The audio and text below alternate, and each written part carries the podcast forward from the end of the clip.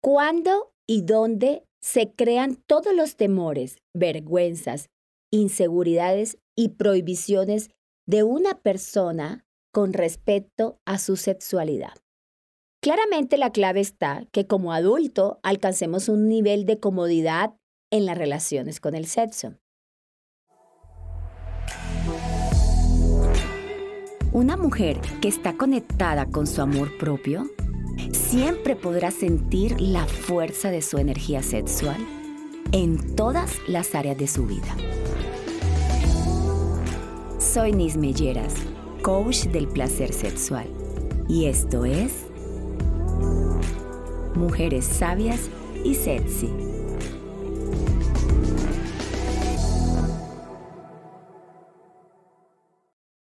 Hola mis diosas sabias y sexy. Es un placer estar hoy con ustedes en nuestro tercer capítulo de este podcast que he creado con todo mi amor para ustedes. Estoy tan emocionada de poder transmitirle por este medio todo el conocimiento y experiencia que han marcado mi vida. Y bueno, sin más rodeos, entremos con este hermoso tema que son tabú, mitos y creencias con respecto a la sexualidad. Déjame decirte que la, raíz de las creencias y tabú vienen desde la construcción sexual. Y esto es totalmente responsabilidad de todos los adultos a cargo de dicha construcción y educación de los niños y jóvenes. Desde el vientre de mamá el papel como padres es fundamental. Desde este pequeño momento empieza la construcción de creencias, aunque ustedes no lo crean. Te voy a citar un ejemplo que es algo muy insignificante, pero que tiene tanto impacto en nuestra sociedad. Elegimos el sexo del bebé y lo clasificamos según colores. Empecemos a escoger el color rosa para las niñas y el azul para los niños. Igual con los juegos y juguetes, clasificamos los, estos son los juguetes de los varones y estos otros son juguetes de niña. Con el trato y las palabras que utilizamos para tratar a nuestros hijos varones serán diferentes a las que usemos para tratar a las niñas porque según la cultura, el varón debe tratarlo con dureza, tienes que ser fuerte y hablarle de tal manera específicamente y, y demostrarle menos cariño porque es hombre. Porque si no será un afeminado o si no lo vas a criar como una niña. A diferencia de las mujeres, que sí se le puede tratar con más sutileza, con amor, con cariño, y bueno, ahí empezamos la clasificación. Igual con los comportamientos, los varones deben ser unos machos, inconscientemente vamos repitiendo todo lo que nos enseñaron desde pequeño, que al comportarse, al hablar, al caminar y al expresarse, los niños tienen que manejar ciertas características. Y las niñas deben ser respetuosas, sumisas, educadas, usar un tono de voz suave. Debes sentarte correctamente y utilizar las palabras adecuadas, porque tú eres una niña, debes de ser discreta. Y así, una gran lista de creencias implantadas por la sociedad, por la religión y las culturas y yo te pregunto, eh, ¿de verdad eso ha funcionado en tu vida? Haz una pauta en este momento y quiero que hagas conciencia de todas esas verdades que nos enseñaron nuestros padres con respecto a la clasificación de género. Tú eres hombre y tú eres mujer. Y así es como debes deportarte.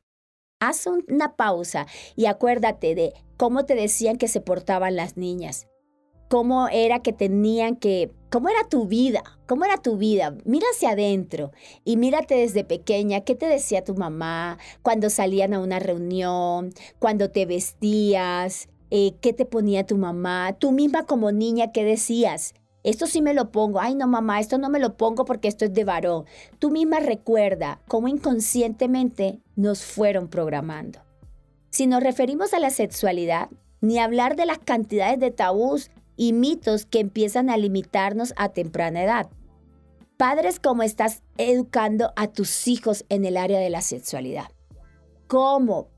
Quiero que si tienes hijos y me estás escuchando, ¿cómo estás educando a tus hijos? o ni siquiera sabes cómo hablarle a tu pequeño cuando hace una pregunta con respecto a, no sé, como, eh, mamá, ¿qué nombre? O sea, no sé, como cuando tu pequeño te pregunta, o eres de las mamás que le pones sobrenombre a sus órganos genitales y utilizas nombres como, no sé, en los niños, así de, tápate el pirulino o el pipilito o el no sé, el, chochito, el tesorito con las niñas, el pajarito. ¿Cómo, ¿Cómo, le hablas, padre y madre? ¿Cómo le hablas a tus hijos de sus, de sus genitales? Porque ahí estamos creando tabús. Al no ponerle el nombre adecuado, es como eh, inconscientemente le estás diciendo a tus hijos, eh, no lo puedes llamar por su nombre porque eso está mal. Y no déjame decirte que tienes que ser claro al momento de hablar con tus hijos y usar los nombres adecuados, que son pene y vulva, y que ellos entiendan el respeto que se le debe dar a estas partes de su cuerpo. Que tu niño de tres años se toca sus genitales es algo normal, no te alarmes ni lo hagas sentir culpable, porque para él esto no tiene el mismo sentido sexual que para un adulto tratar de desviar su atención y explicando y educando el funcionamiento de sus órganos. Si como papás no tomas el control de la educación de tus hijos y le hablas de la sexualidad, otra persona, te aseguro, lo va a hacer por ti. Lo aprenderá por fuera de la casa y será un mensaje del sexo como algo vulgar y pornográfico que no tiene valor alguno. Por eso nuestros hijos crecen con tantas inseguridades, miedos y abuso. Su curiosidad termina alimentada por creencias limitantes y tabú que lo conducirán a relacionar eh, fracturadamente y a tener fracasos y a vivir una sexualidad frustrada. Para educar a tus hijos en el tema, primero tienes que romper con tus creencias de lo que es el sexo. Y esto no es más que la energía más poderosa del ser humano. Un acto sagrado de conexión e intercambio de energía, un momento sublime de placer. Desbloquea esas creencias que traes, programadas y que y cámbialas por perspectiva o por otra manera de ver la sexualidad y habla con tus hijos Habla con tus hijos abiertamente sobre el tema. Es tan hermoso a poder despertar en la sexualidad y hablarles libremente de este tema. Apoya a tus hijos en este despertar.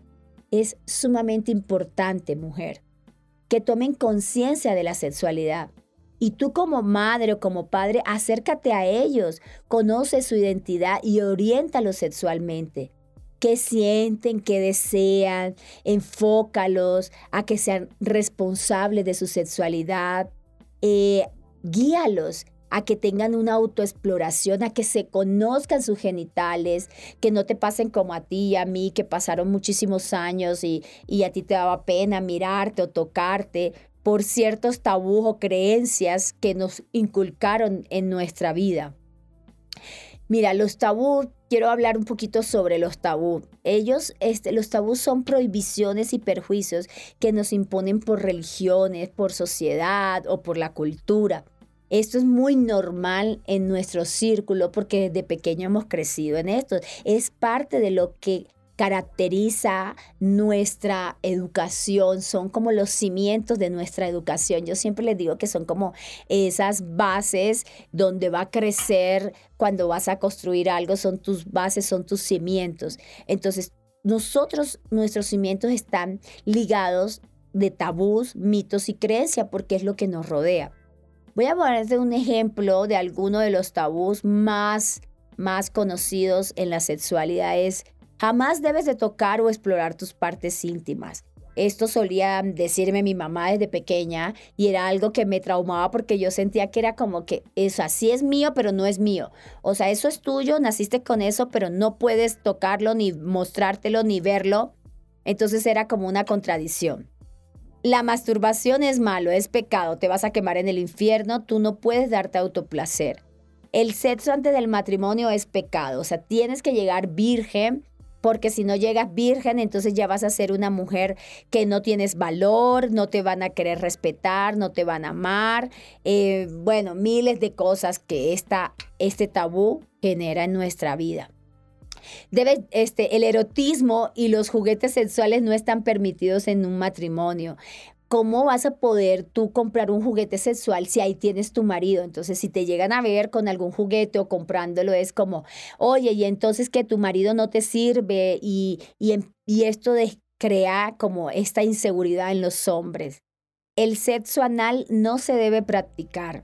Imagínate, o sea, te limitan a que tú puedas autoexplorarte y, y, de poder tener la libertad de escoger dónde encuentras deseo sexual. Imagínate esto para los, las personas transexuales o los gays, cómo se sentirían con una creencia de que el sexo anal no se debe practicar. No me quiero imaginar cómo estarán pensando ellos o cómo crecen ellos con esa mentalidad y de repente romper con todos estos paradigmas, o sea, es fuerte.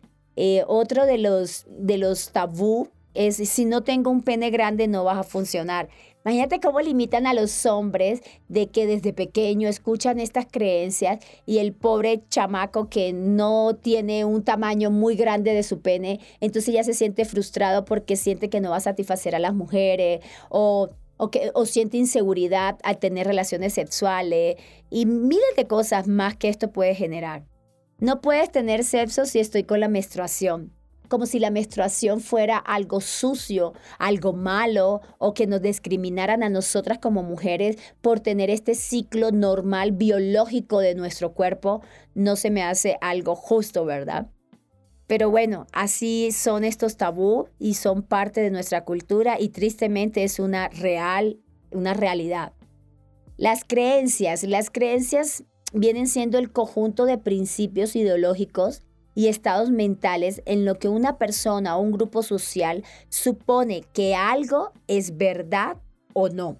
Por ejemplo, debo comportarme como una niña buena, porque si no te comportas como una niña buena, entonces ya eres mala y te van a hacer juzgada. La mujer es para el hogar y los hijos. ¿Cuántas de nosotras no se creyó este, esta creencia de que nosotras como mujeres habíamos nacido solamente para para cuidar a los hijos y para atender el hogar y a cuidar a nuestros esposos. ¿Cuántas de nosotras no nos limitaron con esto? Muchas, yo me incluyo, porque mi primer matrimonio, la verdad yo sí me la creí, creí que yo solamente era para mis hijos, para mi esposo y cuidar del hogar. Las mujeres deben ser recatadas y pasivas. Recatadas, ¿qué significará recatadas? O sea, yo siempre me pregunto, ¿qué es pasiva? O sea, no tenemos derecho a sentir sexo, no tenemos derecho a expresar nuestros deseos. Si no eres virgen, te van a rechazar. La esposa debe comportarse como una dama. Ay, pero cómo les encanta a los hombres ir a los puteros, andar viendo mujeres bailando o vistiéndose con baby o jugando con todos estos juguetes sexuales. Ah, pero a la esposa no. Para la esposa no, porque debes de comportarte como una dama. Y todos estos comportamientos no, no te identifican ni te caracterizan como una dama. Qué ridículo cuando somos mujeres y, el deseo de la mujer no me va a limitar por ser con una etiqueta de esposa o algo similar.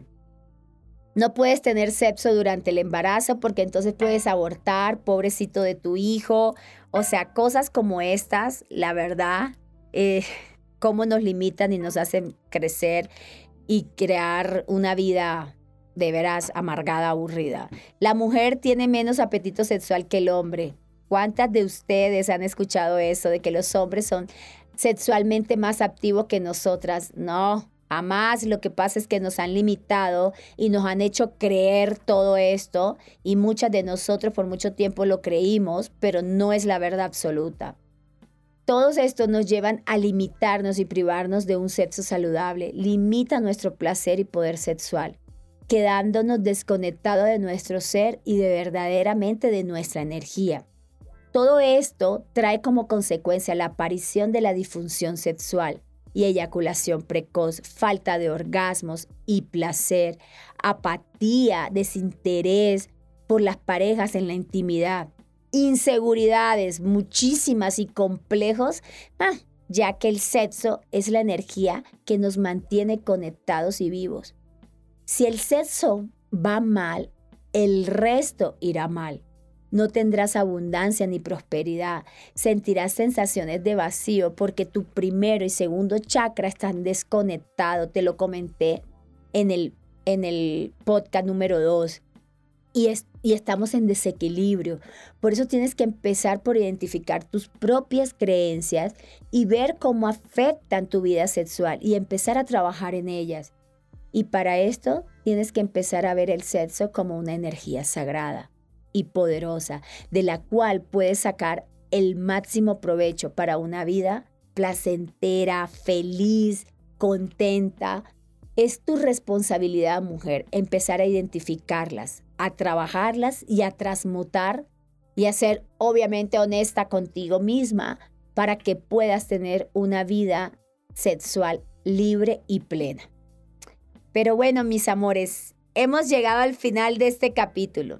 Espero que todo lo que hayamos practicado aquí sea de gran ayuda para ti, para tus relaciones, para tu pareja, bueno, para todo tu entorno. Y no me puedo ir sin antes invitarte a que me sigas en mis redes sociales. En Instagram me puedes encontrar como Nismenur y en Facebook como Nismenur Yeras. Ahí encontrarás la información de mis próximos talleres y webinar que estoy preparando con todo mi amor especialmente para ti. Además de que podremos estar más cerca y en contacto. Y bueno, y si te gustó este podcast, por favor, compártelo, mándaselo a tus amigas, a familiares, haz llegar este mensaje a más personas para que poco a poco vaya creciendo esta hermosa comunidad de mujeres sabias y sexy. Nos vemos en el próximo podcast.